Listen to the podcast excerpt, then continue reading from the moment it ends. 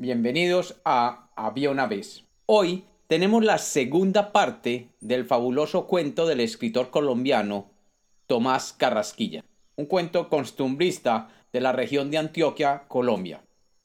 Este cuento lo estoy contando en varias sesiones cortas durante este diciembre como un especial de fin de año. Bienvenidos de nuevo a Había una vez. Espero que lo disfruten. Peralta se acostó la noche anterior junto a los dos visitantes. A la mañana siguiente, Peralta se levantó, oscuro, oscuro, y no topó ni rastros de los huéspedes. Pero sí topó una mochila muy grande, requintada de onzas del rey, en la propia cabecera del mosito. Corrió muy asustado a contarle a su hermana, que al momento se levantó de muy buen humor a hacer harto cacao.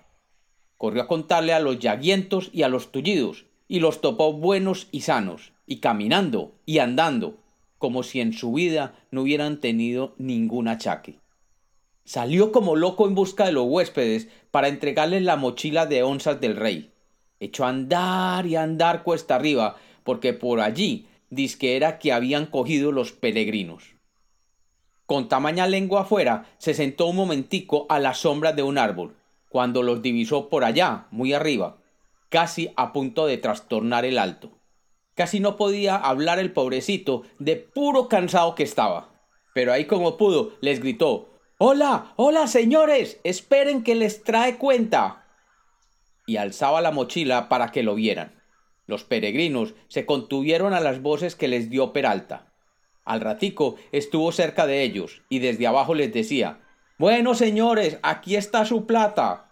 Bajaron ellos al tope y se sentaron en un plancito. Y entonces Peralta les dijo Caramba, que el pobre siempre hiede. Miren que dejar este morral por el afán de venirse de mi casa. Cuenten y verán que no le falta ni un peso. El mosito lo volteó a ver con tan buen ojo, tan sumamente bueno, que Peralta, aunque estaba muy cansado, volvió a sentir por dentro la cosa sabrosa que había sentido por la noche. Y el mosito le dijo Siéntate, amigo Peralta, en esta piedra, pero tengo que hablarte. Y Peralta se sentó. Nosotros, dijo el mosito con una calma y una cosa ya muy preciosa, no somos tales peregrinos. No lo creas. Este, y señaló al viejo, es Pedro, mi discípulo, el que maneja las llaves del cielo, y yo soy Jesús de Nazaret. No hemos venido a la tierra más que a probarte, y en verdad te digo, Peralta, que te lucites en la prueba. Otro que no fuera tan cristiano como vos, se guarda las onzas, y se había quedado muy orondo. Voy a premiarte. Los dineros son tuyos. Llévatelos y voy a darte de encima las cinco cosas que más querrás pedir, con que pedí por esa boca. Peralta, como era un hombre tan desentendido para todas las cosas y tan parejo, no le dio mal ni se quedó pasmado, sino que, muy tranquilo, se puso a pensar a ver qué pedía.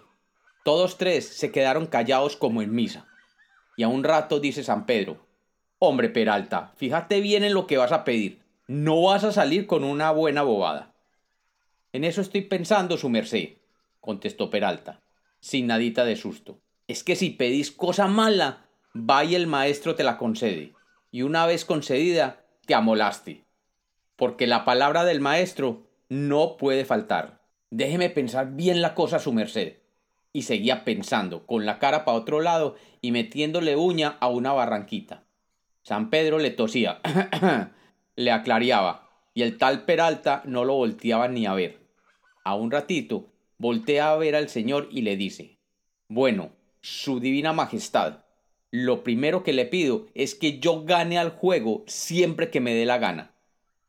Concedido, dijo el señor.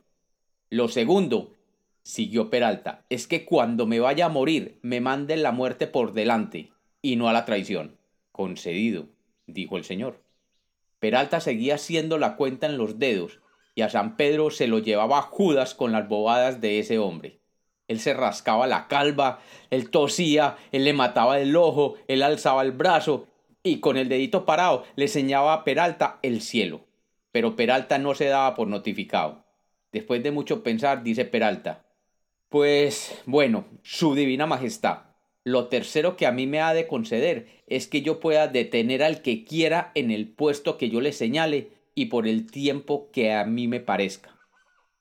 Rara es tu petición, amigo Peralta, dice el señor, poniendo en él aquellos ojos tan sarcos y tan lindos que parecía que limpiaban el alma de todo pecado mortal, con solamente fijarlos en los cristianos. En verdad te digo que una petición como la tuya jamás había oído pero que sea lo que vos querás. Y esto dio un gruñido San Pedro. Y acercándose a Peralta, lo tiró con disimulo de la ruana y le dijo al oído, muy sofocado, El cielo, hombre, pedí el cielo, no seas bestia. Ni aun por eso, Peralta no aflojó un pite. Y el señor dijo, concedido. La cuarta cosa, dijo Peralta sumamente fresco, es que su divina majestad me dé la virtud de achiquitarme a como a mí me dé la gana, hasta volverme tan chirringo, tan chirringo como una hormiga. Dicen los ejemplos y el misal que el señor no se rió ni una merita vez, pero aquí sí le agarró la risa y le dijo a Peralta, hombre Peralta, otro como vos no nace, y si nace, no se cría. Todos me piden grandor y vos, con ser un recorte de hombre, me pedís pequeñez.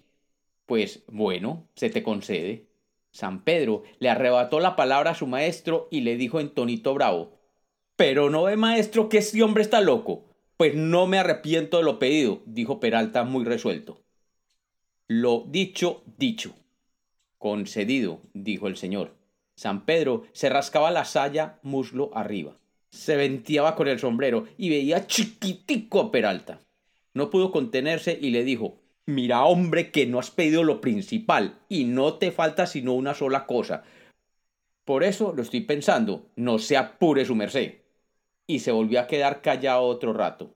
Por allá a las mil y quinientas salió Peralta con esto. Bueno, su dina majestad. Antes de pedirle lo último, le quiero preguntar una cosa. Y usted me dispense su dina majestad por si fuera mal preguntado. Pero eso sí, me ha de dar una contesta bien clara y bien patente. Loco de amarrar, dijo San Pedro juntando las manos y volteándose a ver al cielo como el que reza al bendito. Va a salir con un disparate gordo. Padre mío, ilumínalo.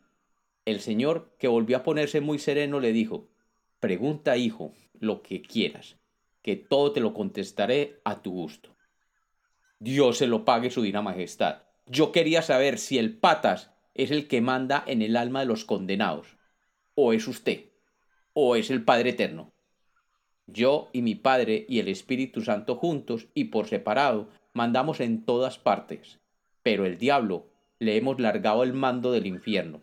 Él es amo de sus condenados y manda en sus almas, como mandas vos en las onzas que te he dado. Pues bueno, su divina majestad, dijo Peralta muy contento.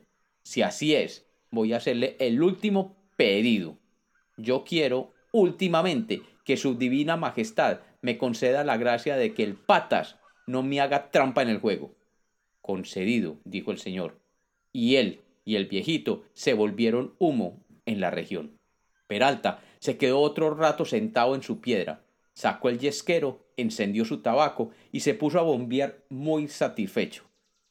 Valientes cosas las que iba a hacer con aquel platal. No iba a quedar pobre sin su mudita nueva, ni vieja hambrienta sin su buena pulsetilla de chocolate de canela. Allá verían los del sitio quién era Peralta. Se metió las onzas debajo del brazo, se canteó la ruanita y se echó falda abajo.